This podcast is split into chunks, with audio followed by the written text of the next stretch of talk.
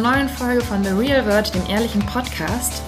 Und zum ersten Mal seit sechs Monaten, seit dem Beginn von Corona, sind Nicola und ich in einem Zimmer und nehmen hier mit unserem alten Aufnahmegerät wieder auf und nicht wie sonst jeder mit seinem Handy zu Hause. Ja, es ist deswegen, es wird eine besondere Folge. Wir haben ein tolles Thema. Wir sind zum ersten Mal wieder zusammen.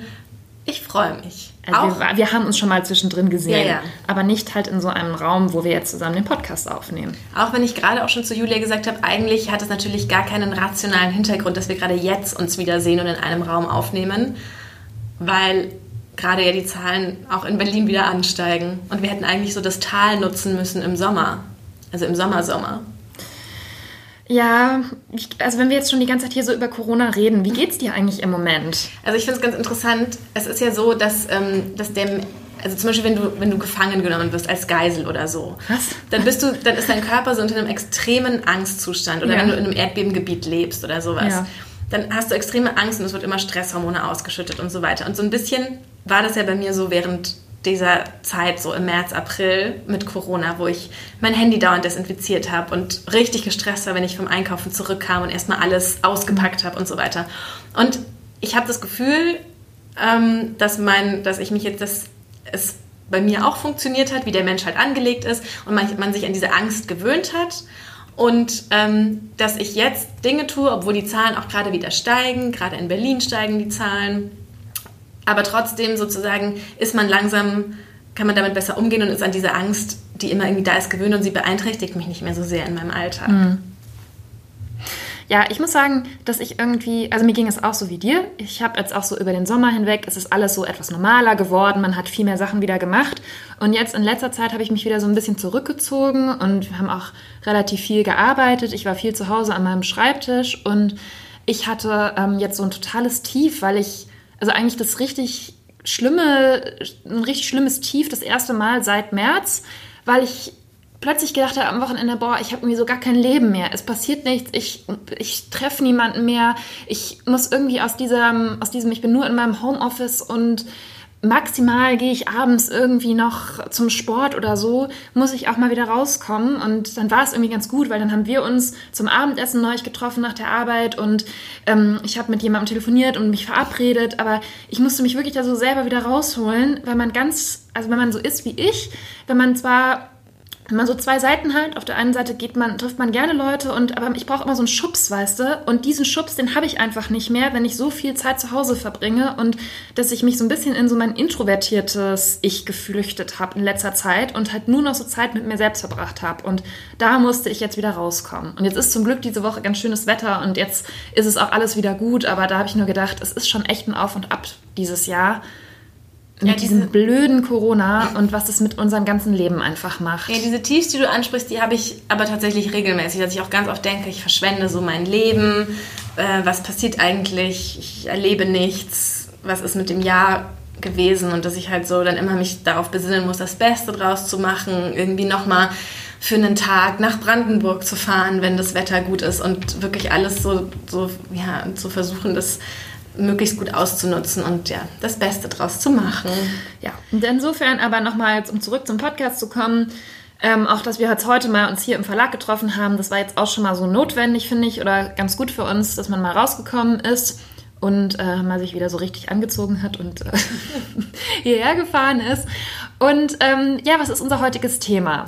Ein bisschen passt es zu das Beste daraus machen, was ich gerade gesagt Ja, habe. stimmt. Das Thema ist nämlich heute, wie viel Arbeit braucht eine Beziehung, wie viel Arbeit darf und muss Liebe sein und wie können, sollen und müssen wir konkret an unseren Beziehungen arbeiten. Ähm, ich bin auf das Thema ge- Echt stöhnt. ja, ich bin auf das Thema gekommen, weil, also dieses, wenn man googelt Beziehung und Arbeit, dann Hast du es beruflich gegoogelt? ich habe es beruflich gegoogelt, auch aus privatem Interesse.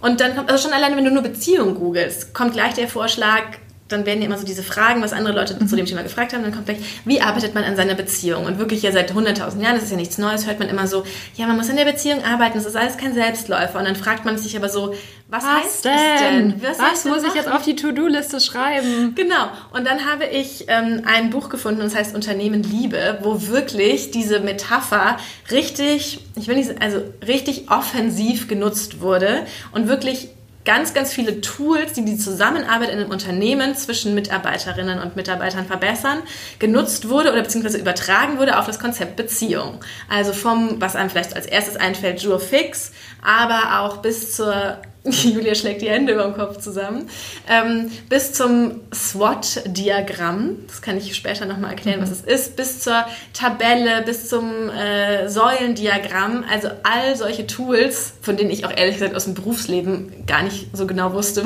was sie, was sie tun, ähm, dass man, und dann waren wirklich so Anleitungen, dass man die eben auch auf die Beziehung anwenden kann. Ich habe auch Tim dazu aufgefordert, mit mir Übungen zu machen. Ernsthaft? Ja, ich kann ja später mal berichten, wie, wie das funktioniert hat. Aber so kamen wir oder kam ich auf das Thema und habe es dir vorgeschlagen, dass wir mal darüber sprechen. Also wie extrem muss man dieses Thema sehen? Müssen mhm. wir wirklich Diagramme malen? Was ist vielleicht wirklich notwendig und wo oder gibt es überhaupt Bereiche, wo es auch von selber laufen muss? Puh. Mhm. Also ich denke mal, dass alle Paartherapeuten jetzt sagen werden, ja, natürlich ist das Arbeit, weil das ist natürlich auch ihr Geschäft, ähm, dass Leute denken, wir müssen was für die Beziehung tun und wir brauchen Beratung und ähm, wir müssen irgendwie uns darauf konzentrieren und dafür muss man Zeit einplanen, da muss man mit jemandem reden. Und das hat natürlich auch alles seine Legitimation. Mich schreckt es halt ultra krass ab, das Thema Beziehung, Liebe in Zusammenhang zu bringen mit Arbeit. Ja, das hat ähm, die, die Paartherapeutin, die dieses Buch mitgeschrieben hat. Die hat gesagt, dass das genau das eine ganz typische Reaktion ist, dass man so sagt, was, jetzt soll ich auch noch in meinem Privatleben diesen ganzen Quatsch von wegen Jour fix, ähm, Entwicklungsdialog. Kannst du nicht mehr Jourfix sagen, das ist nicht so schlimm. ähm, Entwicklungsdialog und Ich stell dir einen Termin rein. Ja. Und ähm, dann hat sie aber gesagt, dann hat sie aber zu diesen Leuten gesagt, ja, aber äh, schauen Sie doch, das und das bringt aber doch der Piep ähm, für Ihren Mitarbeiter und das wird doch dann viel erfolgreicher, was sie machen. Warum sollte das denn nicht auch im Privatleben funktionieren? Und dann sagt sie, wenn so ein gewisser sie sagt, es muss auch schon einen gewissen Leidensdruck geben, ähm, dass man es dann aber versteht und es tatsächlich umsetzt. Und ich muss ja auch sagen, diese Sachen wie einen Termin ausmachen ähm, für Paarzeit, das ist ja wirklich so der älteste Tipp, den wir, glaube ich, schon seit den 90ern in Frauenzeitschriften gelesen haben. Seit den 1890ern. ähm, und auch gefolgt von sich zum Sex verabreden und ja. so. Ich weiß nicht, hast du sowas schon mal gemacht? Sowas wie Date Night oder so? Ist da was für dich dran? Also, ich kann ja mal was äh, aus dem, privat aus dem Nähkästchen plaudern. Ähm, neulich nachts, eventuell war das ungefähr in der Zeit von meinem soeben angesprochenen emotionalen Tief, habe ich mich irgendwie so ein bisschen reingesteigert in alle möglichen Themen. Und auch, mich hat so eine Sache an meinem Freund etwas genervt. Es war auch wirklich gar nichts Schlimmes, aber einfach so, wenn man so leicht genervt ist und dann nachts wird das Problem riesengroß. Und dann bin ich natürlich, wie könnte es anders sein, auf Welt.de gegangen und habe dort ähm, in der Lebensspalte, könnt ihr ja mal gucken, wenn ihr da runter scrollt, dann findet ihr die, einen so ein Paartherapieartikel äh, gefunden und in dem es eben auch darum ging, jetzt nicht um Beziehung ist Arbeit, aber es ging halt um die Frage, ähm, warum oft die ähm, Anforderungen einer Beziehung oder die Vorstellungen so weit auseinandergehen und warum man manchmal gar nicht merkt, warum der andere jetzt genervt ist und dass eben vor allem Frauen ähm, ganz klar formulieren müssen, was sie jetzt erwarten, was sie stört, äh, weil Männer sich einfach nicht so viele Gedanken drüber machen. Und das ist jetzt kein Klischee, sondern das haben eben diese beiden Paartherapeuten, die diesen Artikel wiederum geschrieben haben, mhm. ähm, eben auch in ihrer Praxis beobachtet. Also es beruht sozusagen auf einfach empirischen Erfahrungen von denen. Und ähm, mich hat es halt in dem Moment, habe ich gedacht, ja, es stimmt schon irgendwie, aber auf der anderen Seite, ich habe auch manchmal einfach keine Lust, zu all den Dingen, in, an die ich im Alltag so denken muss, von Job bis äh, ich muss meine Wäsche aus der Waschmaschine nehmen, jetzt auch noch mir immer quasi so ein geistiges oder schriftliches To-Do aufzuschreiben, was ich in der Beziehung ansprechen muss, damit ähm, Thema Mental Load dass alles am Laufen bleibt und niemand enttäuscht ist und ähm, dass alles auch organisiert ist. Aber dann wäre es doch vielleicht eine Erleichterung für dich, wenn ihr einen festen Termin einmal die Woche hättet, wo einfach geredet wird. Nee, ich weiß nicht, finde ich total schräg. Es gibt ja auch Varianten davon. Also ich habe das auch, also ich habe immer schon, ich habe schon ganz oft in meiner Beziehung versucht, solche Tools irgendwie zu integrieren. Auch dieses, was es ja auch gibt, man setzt sich irgendwie an den Tisch und dann muss jeder zehn Minuten am Stück reden darüber, wie es ihm geht oder was er gerade für Vibes fühlt. Du willst was sagen, Julia? Nee, weil ich es krass finde, weil wir uns so oft unterhalten, aber das habe ich noch nie gehört, dass du halt wirklich diese Sachen aus den Artikeln, über die du so oft schreibst, dass du die selber an deiner eigenen Beziehung quasi ausprobierst. Na, ich würde ja immer gerne, aber es ist so, wenn man jetzt mal überlegt, wir sind seit neun Jahren oder sowas zusammen, mhm. das hat dann vielleicht zwei oder dreimal, habe ich, konnte ich das irgendwie implementieren, um bei dem Vokabular zu bleiben, weil es mega schwierig ist, weil Tim auf sowas halt einfach gar keinen Bock hat. Und ich wollte jetzt eben auch so gerne aus diesem Buch so ein paar Sachen ausprobieren, um zu wissen, ist das jetzt wirklich so eine überstrapazierte Metapher oder können diese Übungen, Tabellen, was auch immer, wirklich so irgendwas bewirken? Und dann habe ich mir auch was rausgesucht, was, ähm, was ich gar nicht kannte. Es hieß SWOT-Analyse. Ich weiß auch nicht, ob man SWOT sagt oder weil es war alles in Großbuchstaben geschrieben. Ich mhm. weiß auch gar Was, nicht. Wofür stehen die Buchstaben? Weiß ich jetzt Ich wusste, dass, mich, dass, du mich das jetzt fragst und ich würde es auch gerne selber sagen. Ich weiß es ehrlich gesagt nicht. Mhm. Ähm, ja. Wollen wir das kurz, kurz googeln oder? Du kannst es ja mal googeln. Ich kann ja währenddessen nochmal erklären, ja. ähm, was man dann machen muss. Und man hat dann so eine, ähm, ein, ein, ein vier Felder, also ein Diagramm mit vier Feldern und muss dort die Chancen und die Risiken von eintragen für eine bestimmte Entscheidung, die ansteht. Ah ja, Akronym für Strength, also Stärke, Weakness, Opportunities und Threats. Genau. Ah ja, okay. Ach, die zwei Business Manager hier, das ist, äh, okay. sieht super gut also, aus. Genau, wie gerade gesagt, genau die Chancen, Risiken bei einer Entscheidung und die Stärken und Schwächen, die man bei, dem, bei dieser Entscheidung einbringen kann. Und dann war es natürlich ein bisschen doof. Dann hatte ich echt wirklich den ganzen Tag genervt und habe immer gesagt, Tim, ich will das ausprobieren, lass uns eine Übung machen und so. Und dann hat er sich irgendwann bereit erklärt, diese Übung mit mir zu machen. Dann war es irgendwie doof, weil wir keine konkrete Entscheidung hatten, die jetzt irgendwie ansteht, die wir dann gemeinsam mit diesem Modell erarbeiten. Und dann habe ich gesagt, okay, wir nehmen das Thema Umziehen, weil wir doch immer wieder darüber gesprochen haben. Er würde gerne so in der Stadt bleiben, ich würde gerne irgendwie ein bisschen ins Grüne ziehen. So, und dass wir uns das dann mal angucken. Oh. Ähm, ja, und dann habe ich und dann habe ich das ausgefüllt ähm, und habe dann halt so bei Chancen so mehr Natur und dies und das und bei Risiken so, ja, es könnte ihm nicht gefallen, es könnte mir nicht gefallen. Chancen ist es vielleicht günstiger als in der Stadt. So, dann, dann ist mir leider gar keine Stärke für mich beim Thema Umzug eingefallen, weil irgendwie ich da ja komplette Nervenzusammenbrüche einfach immer nur habe. Und, dann, und am Ende vergleichst du, dann macht es jeder für sich und dann sollst du es vergleichen. Dann kam schon das Problem auf, dass er die Aufgabe anders verstanden hat und sozusagen über den Umzugstag geschrieben hat. Also, weißt du, ähm, die Stärke wäre dann, dass er den Schrank, also bei ihm stand dann sowas wie, er kann den Umzugsmännern helfen, weil er kräftige Arme hat. Und nicht so das Großthema Umzug. So, also er hat es auf so ganz konkrete ja, Aufgaben bezogen. Er hat es wirklich ganz konkret auf den Umzugstag und äh, meine, das war dann, aber was also Das ist jetzt wie im Mario Bart Sketch ein bisschen. Es ist wirklich so. Und dann war so, dann aber war ganz süß, so dass die Stärke dann bei mir ist, dass ich so den Überblick bewahre. Mhm. Da habe ich mich dann gefreut. aber ähm, ja, so und am Ende war es so, es hat uns inhaltlich irgendwie so gar nichts gebracht. Das Einzige, was ich dann halt so es war dann so, ich fand es dann so ganz niedlich, dass er das dann gemacht hat. Ich konnte noch so seine Schrift gar nicht lesen und selten haben wir mal zusammen sowas aufgeschrieben. Dann fand ich halt manche Sachen einfach irgendwie süß, die er da so geschrieben hat. Und dann dachte ich mir, okay, vielleicht ist das auch manchmal einfach nur der Benefit, dass man so einen kleinen, kleinen netten Moment hat. Ja. Aber ich möchte sagen, jetzt, wenn man das jetzt, wenn es funktioniert, Vielleicht ist es ja für manche eine Inspiration, dass man, wenn eine gemeinsame Entscheidung ansteht, dir mal sowas benutzen kann. Würdest du jetzt, wenn ihr jetzt auch sowas, wenn ihr zum Beispiel zusammenziehen überlegen würdet, würde dich das jetzt. Wieso quälst du mich jetzt mit dem Thema? Würde es auf dich jetzt sinnvoll und attraktiv, dass ihr so eine Tabelle macht? Chancen, Risiken, Stärken, Schwächen? Doch, also ich will jetzt auch das nicht nur ins Lächerliche ziehen. Ich finde das eigentlich keine so eine schlechte Idee. Ich finde auch, dass man so ähm, ähm, ein bisschen für sich selber überlegt und es vielleicht auch verschriftlicht. Ähm, ob man das jetzt in so einem starren Konstrukt machen muss, ist die andere Frage. Aber was spricht dafür, was spricht dagegen? Das könnte ja auch schon einfach so eine Pro-Kontra-Liste sein, wenn das jeder mal festhält. Also sowas finde ich schon gut. Und vor allem, wenn man auch das Gefühl hat, also ich, das sind alles so, ich rede halt immer relativ viel und ähm, ich bin auch einfach so sozialisiert, auch durch unseren Job, glaube ich, kommt das, ist das nochmal verstärkt, dass man immer schon eh das Gefühl hat, ja, man muss doch über alles reden und man muss doch alles analysieren und wenn ich schlechte Laune habe, dann kann ich nicht einfach sagen schlechte Laune, sondern dann muss ich das erklären und dann muss er das verstehen und so, ne? Ähm, also das finde ich schon was jetzt bin ich irgendwie total abgeschweift, aber.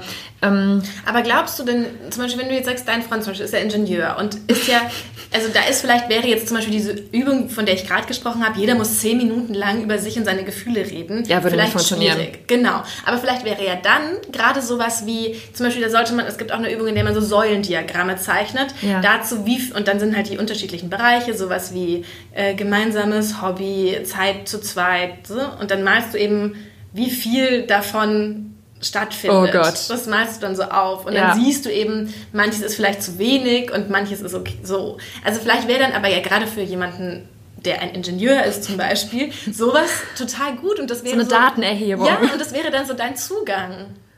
Ja, okay, also ich will es auch nicht ausschließen. Man, schließen. man, man kann es ja mal ausprobieren. Also ähm, mein Freund hört ja auch öfter mal den Podcast, also wenn er das jetzt hört, dann ähm, kannst du mir dazu mal sagen, was du davon hältst. Ähm, ich wollte nur sagen, dass ich, also was ich auch schon vorhin angesprochen habe, mit dem, dass ich dann nachts wieder wach liege und mir einen Artikel darüber durchlese, wie ich meine Wünsche kommunizieren kann und dann ähm, wir jetzt einen Podcast aufnehmen über Beziehung ist Arbeit und wie macht man das.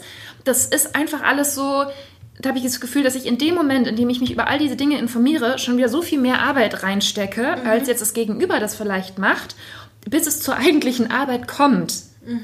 Also, dass das wirklich auch so ein Mental Load Problem ist und dass ich mir dann denke, ist es das wert, weil in vielen Konfliktsituationen kommt, bei denen ich mir ganz ausführliche ähm, ja, Begründungen überlege und wie drücke ich das aus, damit er nicht verletzt ist und so kommt am Ende raus, "Hm, ja, hat mich eigentlich gar nicht so gestört, war gar nicht so schlimm. Und dann ist so sozusagen der, der Konflikt aus dem Weg geräumt, viel einfacher, als ich mir das vorher in meinem Kopf aufgebauscht habe. Und deswegen, weil das das ist natürlich nur in meinem persönlichen Erleben jetzt so, denke ich mir manchmal, dass dieses ganze, diese ganze Idee von, man muss an der Beziehung arbeiten und so viel da reingeben in und alles analysieren und thematisieren, dass das manchmal auch einfach nicht so zielführend ist im Alltag. Tatsächlich genau sowas würde Tim jetzt auch sagen. Ich hatte mit dem auch irgendwie die Tage einen Streit und wollte das dann noch mehrmals danach drüber reden.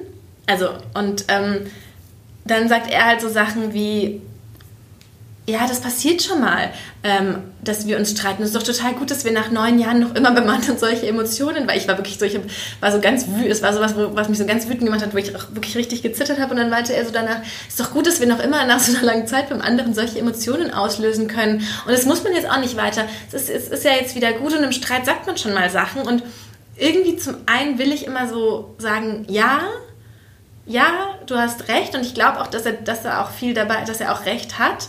Und es gibt auch tatsächlich auch Paartherapeuten, die auch genau das sagen. Die sagen, wenn es Themen sind, die immer, immer wieder kommen und die einander immer wieder ähnlich sind, dann ist es wirklich gut, das einfach zu lassen und einfach zu sagen, das ist halt bei uns ein Thema und da waren wir jetzt unterschiedlicher Meinung oder sind es auch, aber wir lassen es jetzt einfach, wir machen jetzt weiter, weil alles andere halt einfach zermürbend ist. Also es ist tatsächlich so, dass dieses, was vermeintlich immer so, so klingt wie unter den Teppich kehren oder so, auch gar nicht immer das Schlechteste ist. Ja, weil ich denke mir dann auch oft, jetzt hast du dir so den Kopf zermartert über was, was eigentlich aus seiner Perspektive gar nicht so ein großes Ding war.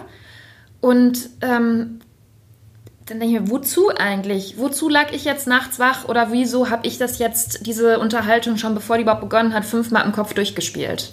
Ich habe mir auch, als wir diesen Streit hatten, habe ich mir gedacht, so warum, was, also jetzt sind wir so lange schon zusammen, was ist eigentlich jetzt so die, die Möglichkeit mit so einem Streit? Es ist ja irgendwie eh klar, dass wir jetzt erstmal, dass wir jetzt weiter zusammen sind. Also dann habe ich mir so gedacht, irgendwie macht für mich ein Streit auch nur Sinn, wenn da irgendeine Konsequenz passiert. Wobei ich jetzt nicht sagen will, man muss sich nach jedem Streit trennen. Aber irgendwie kostet das halt wahnsinnig viel Energie. Und eigentlich sind ja so alle grundsätzlichen Themen so geklärt. Also ich, ich glaube, dass wir am Anfang unserer Beziehung Streits hatten, die viel, viel konstruktiver waren und die auch zu was geführt haben, was dann so die Beziehung definiert hat. Also dieses, wir hatten so ja dieses, Durchbruch. Diese, ja, wir hatten ja dieses Nähe-Distanz-Problem, so wirklich ein Jahr, ein Jahr oder so, immer wieder Streit, um das so zu, und dann um das so zu erarbeiten, wie viel sieht man sich, wie viel Freiraum braucht man. Und das hatte dann irgendwie immer so einen Sinn, dass man sich halt wieder so gerieben hat und dann aber dadurch wieder einen Schritt weiter kam. Aber die Zeit ist halt auch vorbei. Also jetzt ist es wirklich eigentlich eher nur kräftezehrend und es hat so, es, wir sind danach irgendwie nicht weiter. Wobei das auch vielleicht, das klingt jetzt vielleicht blöd, als wäre man so am, weil es ja dann auch immer heißt, man entwickelt sich immer weiter, aber ich weiß auch nicht, ob wir uns jetzt immer noch weiter, weiter, weiterentwickeln. Was soll ich denn noch, also was soll denn kommen? Weißt du, ich meine?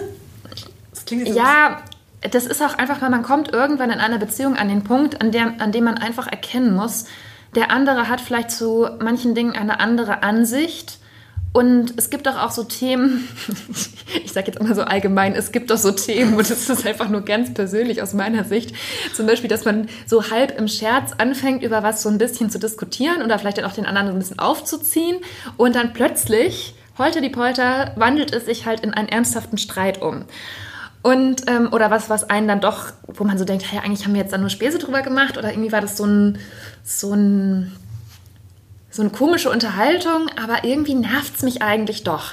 Und an diesen Punkten, finde ich, kann man auch fast nur für sich selber arbeiten oder darüber nachdenken, weil man halt gucken muss, kann ich das akzeptieren ja. oder nicht. Ja. Und das ist halt das Schwierige, weil man natürlich passt man sich aneinander an in gewisser Weise. Das ist vielleicht das, was du eben meintest. Am Anfang der Beziehung steckt man so die Grenzen ab und sieht, wohin führt das und vertragen wir uns überhaupt nach einem Streit wieder und oder hat man danach gar keine Lust mehr, den anderen zu sehen. Und das ist aber nach so ein paar Jahren einfach vorbei.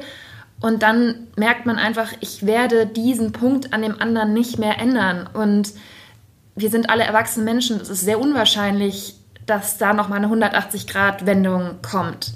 Und das kann ich auch eigentlich von einem anderen Menschen nicht verlangen, dass diese Person sich für mich ändert oder zumindest so tut, als ob sie sich geändert hat, damit ich zufrieden bin. Und dann muss man das halt selber akzeptieren. Gibt es denn, hast du irgendwelche so kleine Tipps oder die du halt doch anwendest im Alltag? Also, dass du dich in irgendwas hältst, dass du, also zum Beispiel ich ähm, habe versucht, mir anzugewöhnen, weil es war auch so eine Sache, die man einfach immer wieder gesagt bekommt oder gelesen hat, dass man im Streit nicht immer und nie verwendet. Das habe ich ja von dir gelernt. Ah, hältst du dich, hältst du dich daran? Es ist so schwer. es ist halt auch wirklich in, in also ich denke da auch oft in anderen Situationen, auch so im Berufsteam oder so, wenn man über irgendwas diskutiert und ich so das Gefühl habe, das macht die Person immer und deswegen nervt es mich ja auch so, dann ist es so schwer, das so zurückzuhalten, das zu sagen. Aber ähm, ja, da denke ich eigentlich schon immer dran. Oder auch Ich-Botschaften. Aber ich glaube auch, dass wir nicht so leidenschaftliche Streits haben, mhm. wie ihr habt, also wo, wo das dann so das ist wirklich eher so, wie ich es jetzt gerade gesagt habe. Es fängt eigentlich so latent an und dann steigert es sich so ein bisschen hoch und dann bin ich irgendwann ultra genervt. Ah, okay. Und ja. Und machst du dann auch sowas, dass du dann ähm, nicht sagst, oh, du regst mich so auf, sondern dass du dann zum Beispiel sagst, ich kann nicht damit umgehen, wenn das und das passiert. Also, dass du Ich-Botschaften formulierst. Das könnte ich dir jetzt nicht sagen, ob ich das wissentlich oder intentional immer so mache. Da hatte ich mal eine Phase, wo ich da sehr drauf geachtet habe, aber ich glaub, weiß gar nicht, ob das irgendwas gebracht hat. Also der Satz, es regt mich einfach auf, dass. ist das jetzt eine Ich-Botschaft? Es regt mich auf. Also ich weiß nicht, es fängt vielleicht ein bisschen davon ab, ob dann kommt, dass du immer dass du das machst. ähm, ja, oder auch der Satz, ich finde es einfach komisch, dass. oh Gott. Ja. Ja, wobei wir da jetzt ja schon sehr wieder beim Thema Streiten sind. Dazu soll es ja gar nicht so oft kommen, wenn man immer an der Beziehung arbeitet. Ja, also nochmal zurück zum Thema. Ja. Ähm, wie siehst du das denn? Also findest du, dass man sich Zeit nehmen sollte, bewusst, um über so große Themen der Beziehung zu reden? Oder auch einfach mal nur so, mh, hm, wie man das in dann so Filmen auf Arte oder so sieht, die dann so, wo dann Leute am Strand in der Bretagne langlaufen und dann halt über ihre Beziehungen reden. Ich würde es ja so gerne. Und ich kann, aber es braucht halt auch zwei dazu. Und dann sagt Tim so Sachen wie, aber Schatz, ich, dann, genau, so war das dann auch. Ähm, Genau, ich habe dann, nachdem das mit diesem SWOT-Diagramm irgendwie so ein bisschen schief lief, dachte ich, okay, wir müssen noch was anderes machen. Und es gibt von John Gottman, der ist ja so einer der berühmtesten Paarpsychologen Amerikas oder der Welt und er hat auch ähm, diese ganz, diese, die fünf Sprachen der Liebe und all diese Modelle stammen von John Gottman und den, der wird wirklich wahnsinnig viel zitiert und das ist so der kleine Superstar unter den Paartherapeuten. Und der hat eine App entwickelt, ähm, die die Beziehung verbessern soll. Diese App heißt Card Decks. Also es sind einfach nur sozusagen wie, wie unterschiedliche Kartenspiele und du kannst verschiedene Varianten auswählen und eines heißt, glaube ich, einfach nur Questions und dann bekommst du kurz eine Anleitung, so jetzt sind einfach Fragen, die man einander stellen soll, um mal wieder so ins Gespräch zu kommen. Und dann habe ich gesagt, okay, wir müssen jetzt noch das machen und dann waren da halt, das sind so ganz profane Fragen, sowas wie, ähm, weißt du eigentlich mein Sternzeichen, aber auch sowas wie, was ist dein, dein größter Traum oder welchen deiner Verwandten magst du am wenigsten und warum. Mhm. Und ob der andere das einfach, ob der das weiß und dann kann man so irgendwie darüber reden. Und dann hat er das halt so, hat Tim das halt so durchgeswiped und hat dann immer gesagt, aber Schatz, das weiß ich doch alles. Und es stimmte halt auch irgendwie. Er wusste das alles und dann... Ja, das wie so ein Test war. genau. Und dann kamen wir halt wieder nicht auf jetzt so ein tiefes Gespräch. Und er weiß ja, dass ich das immer will, dass ich immer so Gespräche führen will.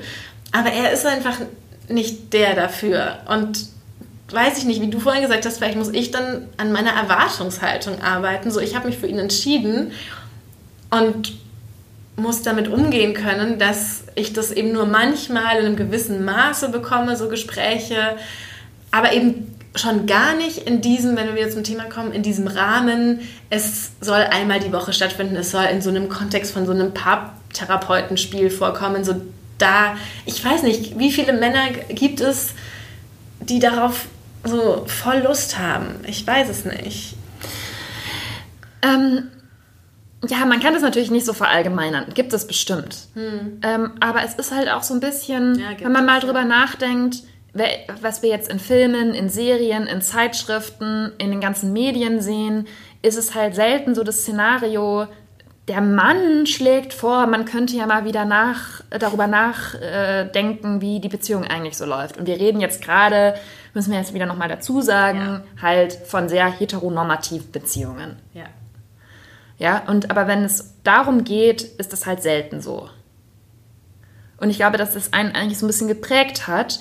Das ist ähm, dass man eben so das Gefühl hat, als Frau muss man sich darum kümmern und man muss diese emotionale Arbeit leisten. Und ich sage ja auch zum Beispiel manchmal zu meinem Partner, ähm, ja, du denkst immer, du machst so viel in der Beziehung, weil äh, du jetzt hier wieder morgens das Frühstück gemacht hast.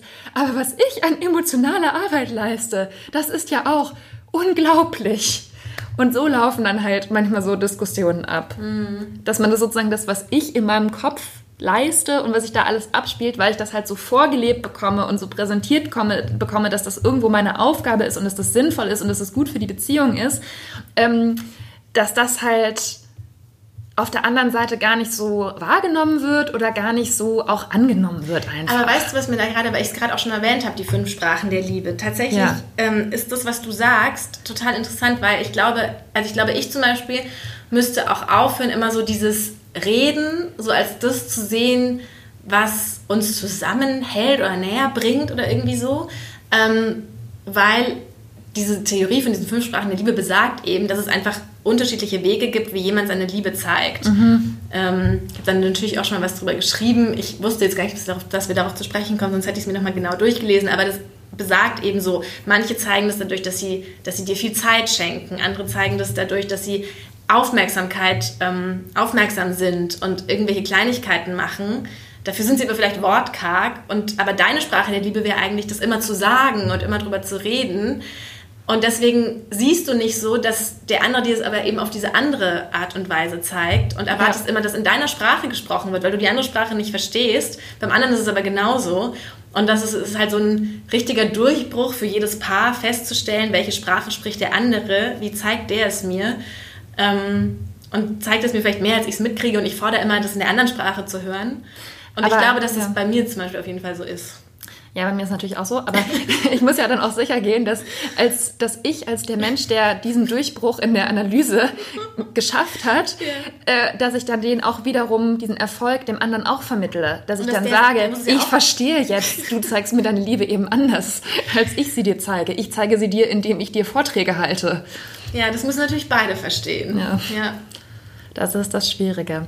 Ja, also ähm, mir ist jetzt nur gerade eingefallen, weil es soll jetzt auch nicht so klingen, als ob wir im Podcast, wir haben heute irgendwie plötzlich so gute Laune, ähm, äh, als ob wir jetzt auch so Paartherapie und irgendwie sowas ins Lächerliche ziehen Nein, wollen. So ist es nicht. überhaupt nicht. Und ich finde auch wirklich, also die zwei Beziehungsszenarien, die wir jetzt so beschrieben haben, dass es da auch nicht da ist der Leidensdruck offensichtlich ja. auch nicht so groß. Also es können natürlich auch noch mal in unseren beiden Beziehungen jeweils Probleme auftauchen, die so schwerwiegend sind, dass man einfach nicht mehr selber weiterkommt und dass man dann denkt, die Sprachen passt, der Liebe passen jetzt so überhaupt nicht mehr zusammen. Wir brauchen jetzt einen Übersetzer und dann wendet man sich eben an jemanden, der das professionell macht. Und das finde ich auch total gut und wichtig und dann finde ich, in dem Moment ist dann vielleicht auch dieses Arbeiten an einer Beziehung, wenn man sonst denkt, entweder wir trennen uns oder wir tun was, dann ist ja dieses tun, wir müssen was machen, ähm, entspringt ja dann einfach diesem Leidensdruck und dann finde ich das auch gut, wenn man das macht und nicht einfach sagt, ich lasse das jetzt, weil dafür wiederum finde ich, ist eine Beziehung im Leben so zu viel wert, als dass man das einfach als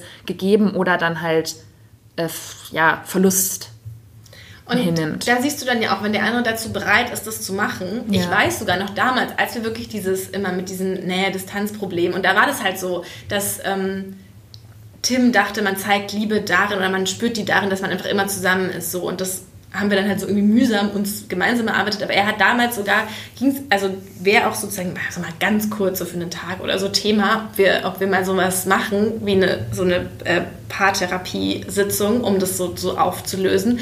Und daran merkst du ja auch, wenn der andere für sowas bereit ist, das zeigt ja total viel, dass da noch ganz viel ist, woran man arbeiten äh, kann und, das ist ja, und deswegen ist das natürlich total berechtigt und total wichtig. Und wir beschäftigen uns ja auch damit, weil wir das auch ernst nehmen. Ja. Und ähm, wir haben jetzt noch gar nicht über das Thema Sex gesprochen. Ja, das ist auch eine Sprache der Liebe übrigens. Ja. Ja. Und da fühlen sich eben ganz viele. Wenn, wegen Jour fix komme ich jetzt nochmal drauf. Ja. Äh, das ist nämlich tatsächlich auch ähm, so ein Thema, dass man, dass manche dann denken, ich bin nicht geliebt, wenn der andere irgendwie so wenig Lust darauf hat oder das nie initiiert und so weiter. Und da muss man natürlich auch so sozusagen ganz viel dann auflösen und irgendwie erklären, woran liegt es und warum. Und dieses Thema mit diesem sich, sich verabreden und einfach machen, das ist, glaube ich, auch wirklich was, was ein sinnvoller Tipp ist. Ja, weil das kam mir jetzt nämlich auch gerade noch in den Sinn, deswegen wollte ich nochmal ansprechen, dass man ähm, also wir haben jetzt noch nicht so viele Verpflichtungen, auch einfach dadurch, dass wenn man keine Kinder hat, ja. ähm, ist einfach auch der Alltag doch relativ locker. Das finde ich, sieht man jetzt auch wieder bei Freunden, die Kinder haben. Da ja. ist einfach viel weniger Freizeit und viel weniger Zeit, in der man einfach spontan was machen kann. Ähm, und sobald eben eine, es kann ja auch mal eine stressige Phase bei der Arbeit oder so sein, ja, dass man einfach nicht so viel Zeit für den, für den Partner oder die Partnerin hat, ähm, dass man dann halt schon gucken muss, dass man irgendwie noch Zeit ähm, einplant und wenn man das jetzt als Arbeit bezeichnen möchte, dieses, ich gucke in meinen Terminkalender und ich schreibe mir auch rein, also an dem Tag soll kommen, was wolle, aber da ähm, machen ja. wir was zusammen, zumindest mal. Also das finde ich dann schon gut. Und zu mir haben auch schon, ich habe darüber schon so viele Geschichten gemacht und dann haben immer alle gesagt, so irgendwann kommt das auch nicht mehr von alleine, dass man jetzt Lust darauf hat, mit dem anderen zu schlafen. Also so, dass man, dass das einfach so die ganze Zeit so passiert und dann macht man es mhm. so egal, ob man Zeit hat oder nicht, weil das dann einfach sozusagen wichtig oder einem, einem wichtiger ist, weil das halt einen gerade irgendwie überfällt. So, das passiert einfach irgendwann nicht mehr oder nur noch sehr selten. Und die haben immer gesagt, es klingt echt so unsexy, aber sozusagen auch einfach mal sozusagen ins, sich ins Bett legen nebeneinander und einfach anfangen mhm. und das und dann kommt das schon. Es ist ja tatsächlich dann auch meistens so, dass es, dass das funktioniert und das ist so eine es klingt so blöd, es ist vielleicht manchmal auch eine Überwindung, weil man eigentlich so was anderes machen will und so. Aber das ist, glaube ich, ein Tipp, der ist relativ konkret, den man auch wirklich, wo auch der auch, glaube ich, auch keiner was dagegen hat, den einfach mal auszuprobieren. Anders als wenn man ein Diagramm zeichnen muss. Ja, was ist jetzt nochmal mit dem Diagramm? Was sollte man da nochmal malen? Es gab verschiedene Diagramme. Es gibt zum Beispiel auch ein Diagramm, wo ich aber auch nicht so genau, das, da fand ich so den Aufwand auch größer als den Ertrag. Da solltest du ähm, sozusagen, der eine Graph war Zeitaufwand und der andere Graph war Pleasure, also irgendwie wie viel Spaß macht es dir. Und dann macht man Kreuze bei den gemeinsamen Aktivitäten, ob der Aufwand und das Vergnügen in einem richtigen Verhältnis stehen. Also, oder ob man Sachen macht, die sehr viel Aufwand sind, aber wenig Vergnügen bringen, die soll man dann eher lassen, weil es ineffizient ist, diese Dinge zu machen. Verstehst du? Und eher die Sachen, die viel Vergnügen bringen und wenig Aufwand sind, von denen mehr in die Beziehung integrieren. Du machst dann für jede Aktivität so ein kleines Kreuzchen. Ja. Ne? Und Ich dann habe jetzt gerade mühsam versucht, mir Aktivitäten vorzustellen in einer Beziehung, die sehr viel Aufwand bedeuten, aber wenig Vergnügen sind. Da fällt mir eigentlich nur sowas auf ein wie, zu Ikea fahren. Ja. Ja, und dann sollte man das zum Beispiel streichen und nie mehr zusammen zu Ikea fahren. Und nur noch die Sachen machen, die wenig Aufwand und viel Vergnügen sind. Und das ist so die effizienteste, das ist so ja, aus dem, so einem Businessmodell, das ist so das effizienteste, ja. Glaubst du eigentlich, wenn Leute sagen, oh, Beziehungen sind so anstrengend, ich will eigentlich keine feste Beziehung, dass das auch daher kommt, weil man das Gefühl hat, Beziehung ist Arbeit und das etwas ist, was einem medial so vermittelt wird? Ja, ich glaube schon. Weil das immer so, das hat dann immer so den Beiklang, dass irgendwie einer von beiden irgendwie nervig ist und dann immer drüber über was reden will und dann muss man immer über die Probleme ausdiskutieren und das hat doch Und alles Rücksicht schon nehmen. so. Ja, und sich nicht, und man darf nicht den anderen einfach anschreien. Also ist, okay, nochmal eventuell ein paar äh, persönliche Worte von Nicola. Ähm, also ist aber eigentlich diese Devise, ähm, Beziehung ist Arbeit und man muss so viel dafür tun und man muss ähm, immer auf der Hut sein, dass alles perfekt organisiert ist und so, ist es eigentlich auch ein bisschen ähm, kontraproduktiv. Aber glaubst du, es gibt Leute, die deswegen keine, also die deswegen wirklich sagen, sie Das ist anstrengend. Glaube Ja, ich wirklich. ich hab, wir haben doch in der Vorbereitung, es gibt Also, die, es ist doch über, über alle Millennials, was steht denn da? Sind alle beziehungsunfähig und kriegen nichts auf die Reihe. Ja. Bis sie irgendwann so alt werden, dass sie denken, huch, ich brauche ja doch eine Familie. Und hast es gerade gelesen in dem Buch von Nele Seert. Nele Seert ist auch eine Sexualtherapeutin, die auch manchmal für uns schreibt. Und die hat auch ein Buch geschrieben, der Titel ist ähm, Liebe passiert, Beziehung ist Arbeit. Und da sind so kleine Beispielfälle. Und da war auch tatsächlich ein, hat ein Mann erzählt, so, ähm, er, er hat die Frau oder er lässt es immer nur so weit kommen, bis es dann eine Beziehung wäre, weil auf all diese Sachen, die halt dann mit so einer ernsthaften Beziehung kommen, man muss gemeinsame Rituale irgendwie, ähm, man muss die Familien besuchen, man muss dies und das, man muss irgendwie gucken, dass man sich immer meldet und sowas. Ähm, darauf hat er tatsächlich keine Lust. Und das sind dann diese Männer, mit denen man diesen mega Stress hat. ja. Ja. Ah, das ist ein, ein heikles Thema. es ist wahrscheinlich auch für jede Beziehung wie immer am Ende so ein. Natürlich. Wenn beide jetzt mega Lust drauf haben, ständig über ihre Gefühle zu reden, Ja. dann macht das gerne. Ja. Ich glaube zum Beispiel, weißt du, glaube ich, wer so ist aus ähm, hier beste Freundinnen, Jakob. Da habe ich immer, der erzählt oft so Sachen so von früher, als er noch eine Beziehung hatte oder wie auch immer. Der ist, glaube ich, so einer, der total gerne mit einem so ein Spiel spielen würde, dieses, diese Karten da durchzugehen. Aber er hat auch einen Podcast, das ist halt auch schon wieder. Ja, klar. Und redet, also ein, ein Beziehungspodcast, ist natürlich auch überhaupt nicht repräsentativ. Wie wahrscheinlich auch wir natürlich nicht repräsentativ sind. Ja, wir sind jetzt wie immer sehr von uns selbst ausgegangen. Aber ähm, kommen wir jetzt irgendwie zu einem Aber Abschluss. das ist ja der Sinn von diesem Podcast.